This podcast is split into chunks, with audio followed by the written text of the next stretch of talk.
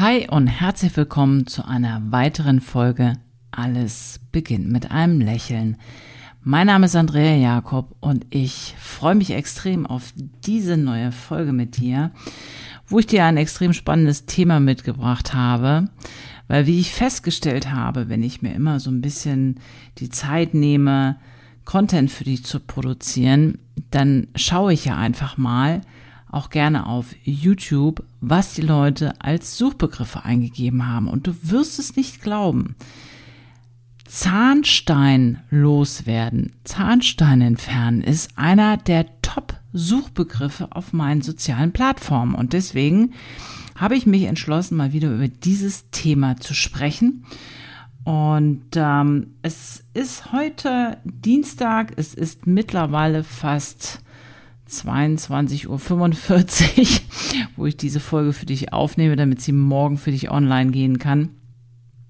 Und ja, das war heute auch ein langer Praxistag und ich habe heute auch tatsächlich, nee, gestern war das, ein junges Mädchen wieder gesehen, was ich im Tiefschlaf behandelt habe.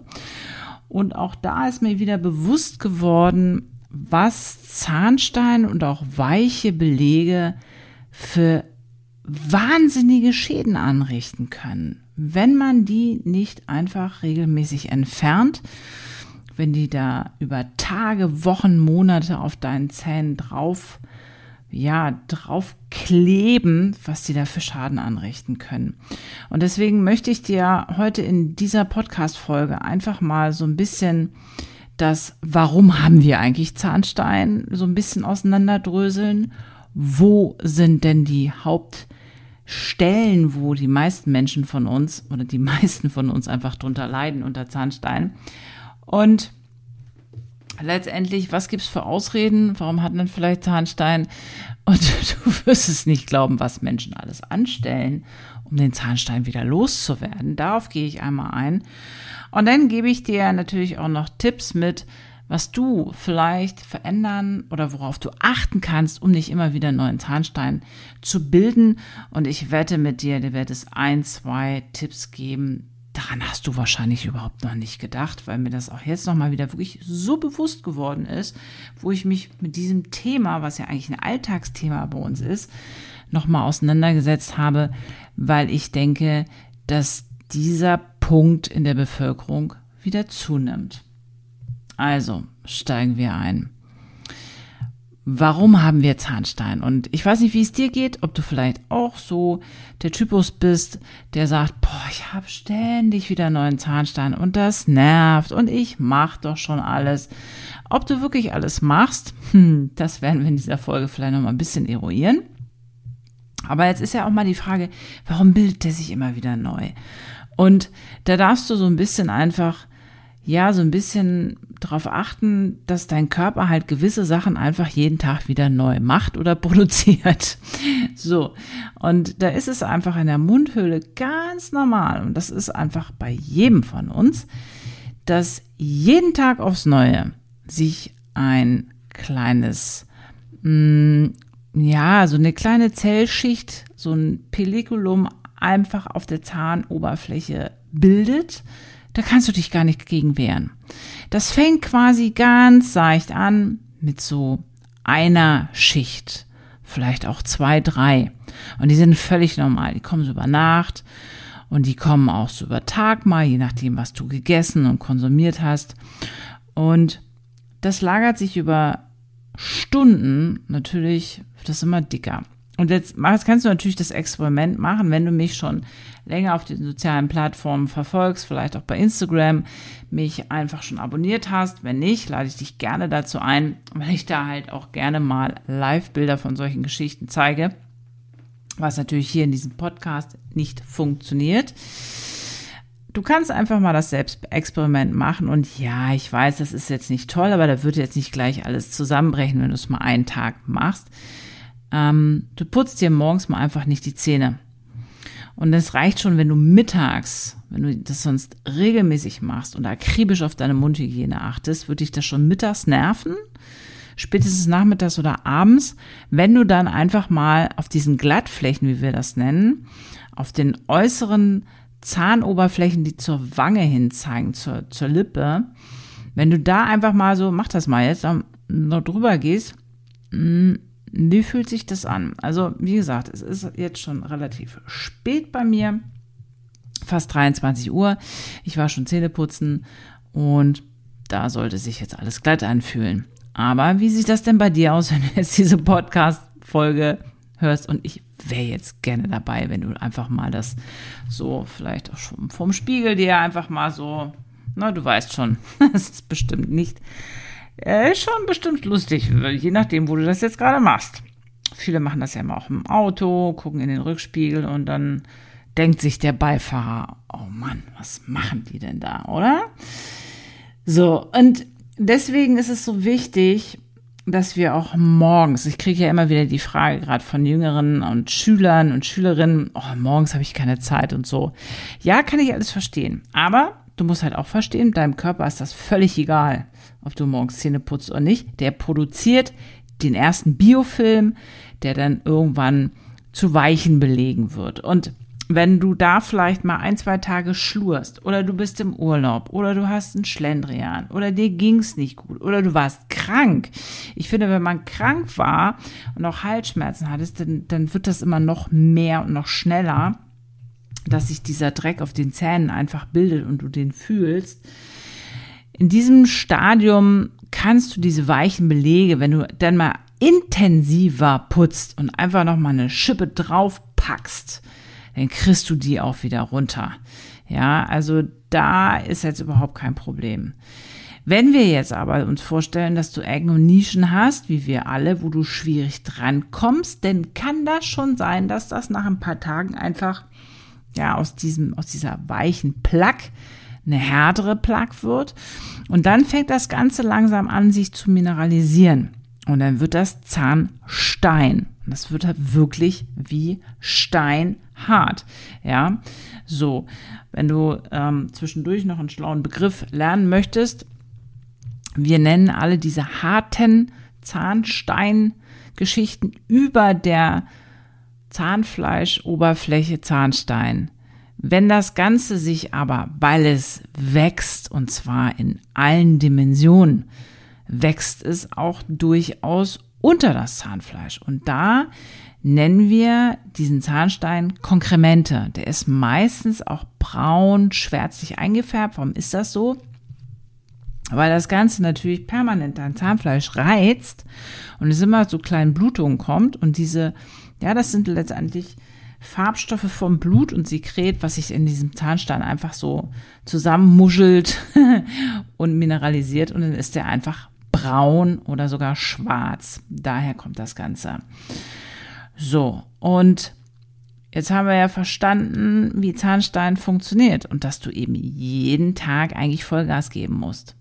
Jetzt gibt es aber so Stellen, das sind so bevorzugte Stellen, weil es bei uns allen Schwachpunkte mit der Reinigung sind, beziehungsweise es sind Herausforderungen, weil da zum Beispiel unsere Speicheldrüsen, unsere großen Speicheldrüsen, wir haben ja in der ganzen Mundschleimhaut kleine Speicheldrüsen, die uns einfach dafür mit Speichel den ganzen Tag versorgen, dass einfach der ganze Mundrachenraum feucht ist, was extrem wichtig ist. Aber es gibt halt unter der Zunge zum Beispiel große Speicheldrüsen. Das heißt, das sind die, wenn du deine Zunge so ein bisschen hochhebst, die liegen rechts und links neben den Zahnreihen, die spritzen halt permanent, wenn wir auch essen und auch zwischendurch, immer wieder richtig wie eine Fontäne ähm, gegen die Innenseiten der Unterkiefer-Frontzähne. Das heißt, das ist eine Stelle, viele Menschen, denen ich sage, boah, sie haben aber jetzt auch wieder so eine Betonbretterwand da aufgebaut an Zahnstein, die sagen, die sehe ich gar nicht. Nee.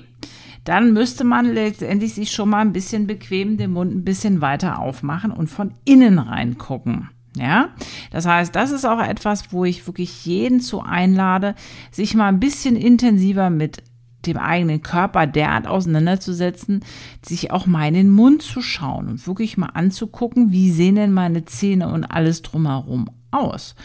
Und dann wirst du feststellen, dass du zum Beispiel in der unteren Front von innen Zahnstein hast. Ja, der fängt ja meistens ganz harmlos an, an der Übergang, ähm, an dem Übergang zwischen Zahnfleisch und Zahnstein, äh, Entschuldigung, im Übergang zwischen Zahnfleisch und Zahnoberfläche. Da musst du richtig gut putzen und meistens ist es halt von innen unbequem zu putzen. Deswegen hat der Zahnstein da reelle Chancen. Und er hat noch aus einem ganz anderen Grund reelle Chancen. Er lagert sich nämlich auch extrem gerne in den Zwischenräumen der Unterkieferfrontzähne ein, weil das extreme kleine Öffnungen sind bei den meisten von uns. Ja, und ähm, das setzt sich einfach als, als schnellstes zu. Egal, ob du jetzt zum Beispiel dir ein Sieb anschaust mit unterschiedlichen Öffnungen, ähm, dann ist da natürlich, das fängt als erstes alles ab. Und wenn sich dann erstmal, wie wir gelernt haben, über ein paar Tage, über ein paar Wochen, sich da eine dickere Schicht einfach ansammeln konnte, weil du da einfach nicht intensiv genug geputzt hast, dann geht das relativ schnell. Ja, und es gibt zum Beispiel auch einen weiteren Grund. Dadurch, dass die unteren Speicheldrüsen da halt immer gegenballern. Und ähm, wenn zum Beispiel nur Zahnstein entfernt wurde, ich weiß nicht, wer das von euch kennt, dass du in drei Sekunden mal so einmal so durchge durchgesprengt wurde letztendlich, aber die Zahnoberflächen nicht glatt poliert werden, dann ist auf dieser rauen Oberfläche halt diese Ansatzfläche von der Oberfläche so vergrößert, dass sich am Ende des Tages sogar noch schneller und noch mehr Zahnstein ansammeln kann, als wenn du ja in die kostenpflichtige Prophylaxe gehst, weil da wird letztendlich die ganze Oberfläche der Zähne so gut es uns möglich ist, so poliert. Wenn du allerdings schon, und das ist ein Pferdefuß an der Geschichte, insgesamt auch schon einen gewissen Zahnfleischabbau hast, einen Knochenabbau hast und die ganze Geschichte quasi deinen Zahn optisch schon verlängert hat, dann sind wir im Bereich der Wurzeloberfläche. Und die Wurzeloberfläche ist bei uns allen dann, wenn sie erstmal frei liegt, per se sowieso schon mal rauer. Das ist zum Beispiel das Los der älteren Menschen wo das sowieso einfach schon die Wurzeloberflächen dann irgendwann frei liegen. Oder du hast ein Parodontose.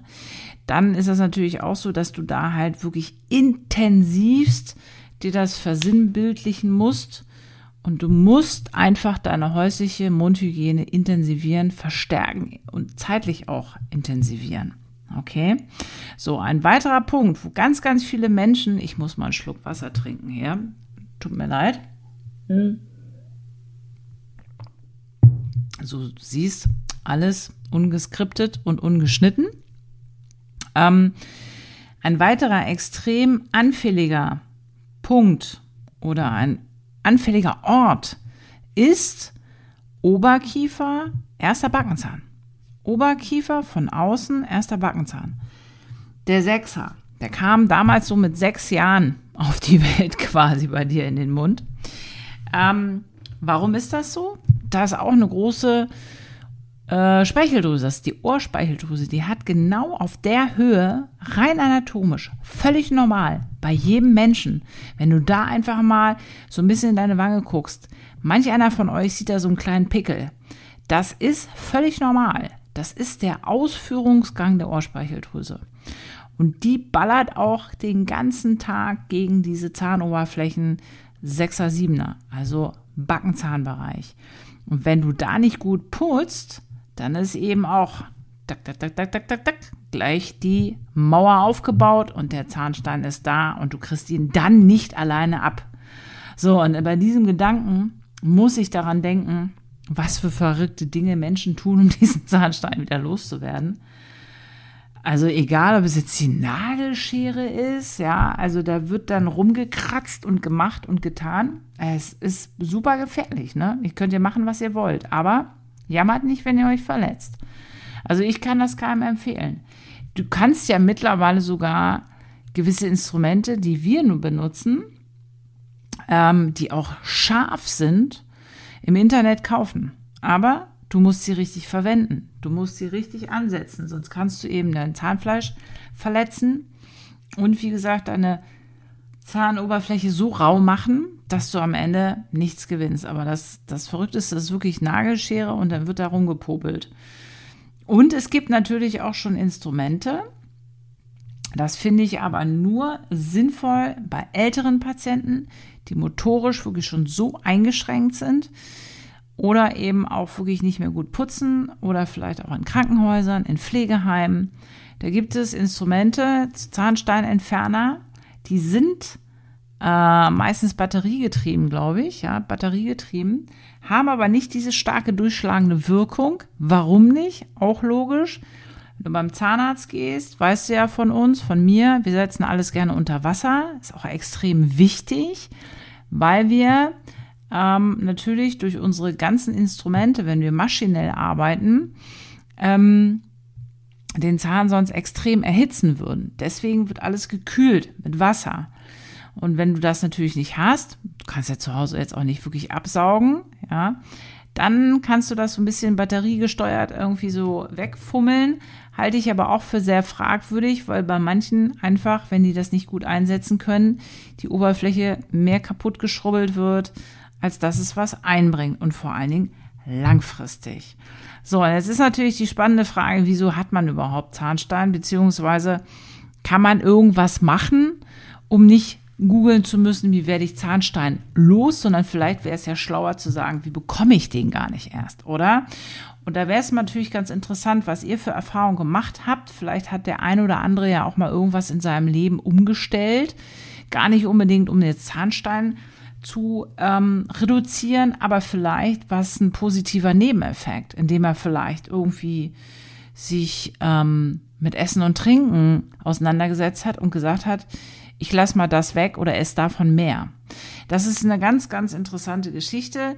Viel, viel, viel, viel wichtiger, und das unterschätzen halt viele Menschen, ähm, ist die Ernährung.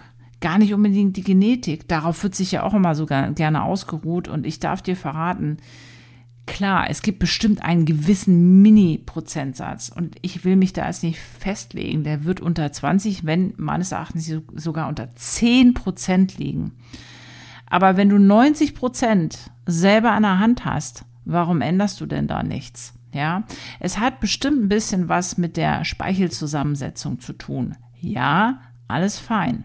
Aber die 90 Prozent, 80 Prozent, die du selber in der Hand hättest oder hast, etwas selber zu tun, damit nicht dieser Zahnstein ständig da ist, dann greift das doch an. Jetzt ist ja die Frage, ist denn Zahnstein überhaupt so schlimm? Ja, ist er. Warum? Schau, wenn du den nie wegmachen lassen würdest und man vielleicht sogar den irgendwann sieht, weil es sich natürlich auch von außen an den Zähnen anlagert, das sieht nicht nur blöd aus, das fängt irgendwann an auch zu riechen und dann wird's ganz peinlich.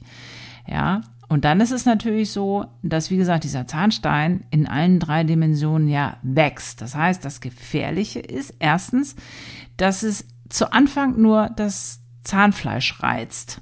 Das ist ein permanenter chronischer Reiz.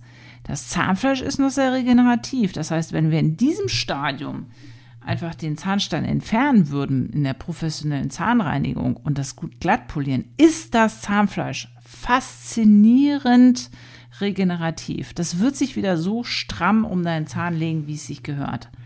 Wenn aber erst die ganzen Entzündungen und dieser Druck und dieser Reiz quasi einen Tummelplatz auf, den, auf dem Zahnstein derart begünstigt, dass halt auch Karieskeime und vor allen Dingen auch Keime, die ohne Sauerstoff leben können, sich an dem Zahnstein nach unten Richtung Knochen entlang bewegen können dann wird's gefährlich.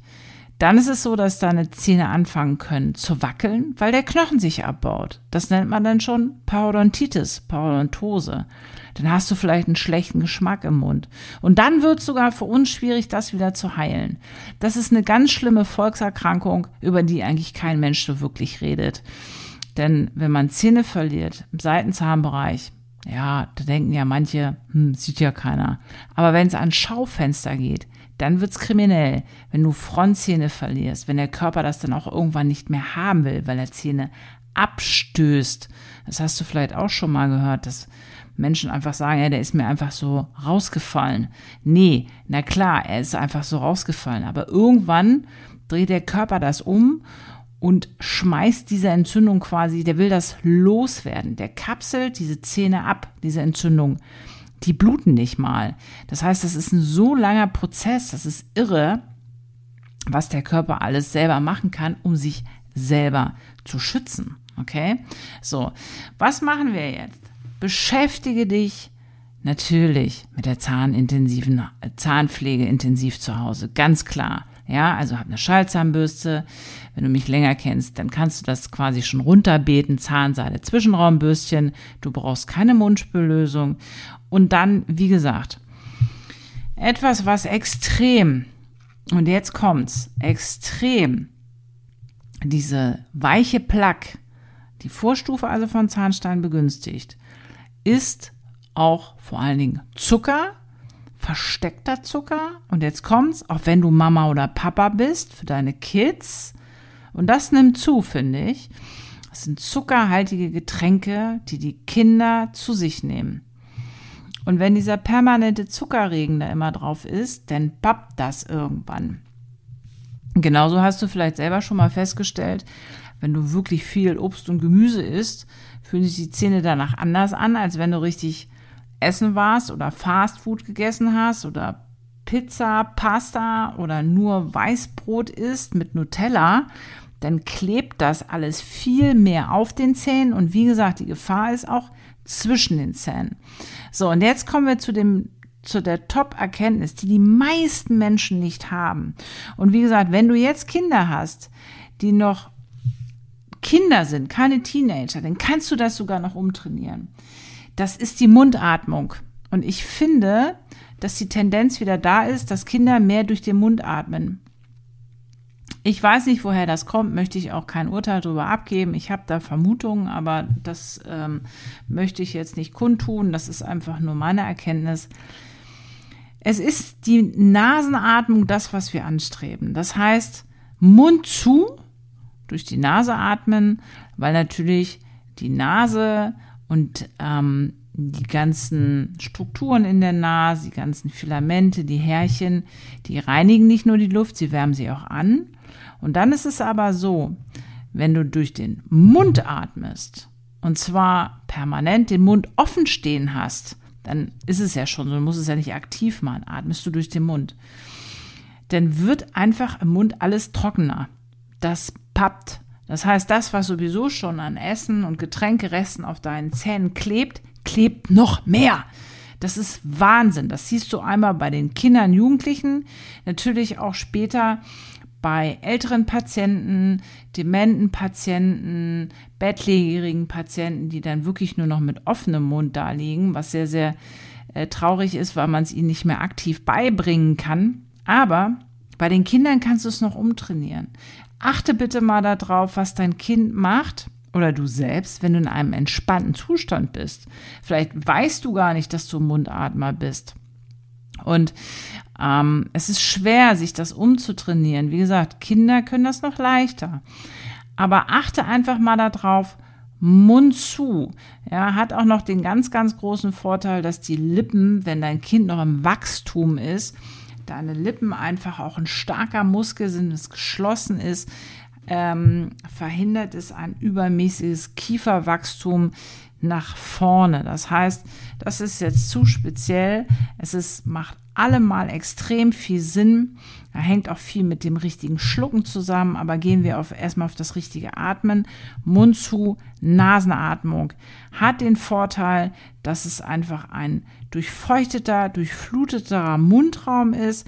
Dann ist es noch so, ein ganz wichtiger Tipp, viele von euch trinken einfach zu viel, äh, zu wenig, zu viel wäre schön, zu wenig und vor allen Dingen klares, stilles Wasser, dass man einfach vieles verdünnt mal zwischendurch.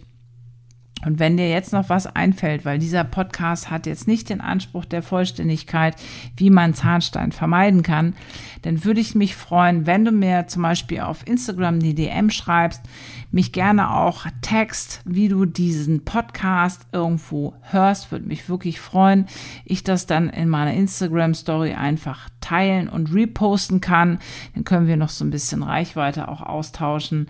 Das würde mich extrem freuen. Wenn du was von dieser Podcast-Folge gelernt hast, dann freue ich mich natürlich, wenn du nächsten Mittwoch wieder dabei bist mir einen Comment hinterlässt, eine 5-Sterne-Bewertung, damit wir noch weiter einfach wachsen können als Zahnarzt-Podcast, den ich einfach wirklich feiere. Ich versuche hier wirklich immer regelmäßig guten Content rauszugeben. Und deswegen sage ich erstmal Danke. Danke für deine Zeit. Es war sehr, sehr cool, dass du dabei warst. Bis zum nächsten Mal. Bleib bitte gesund. Ciao.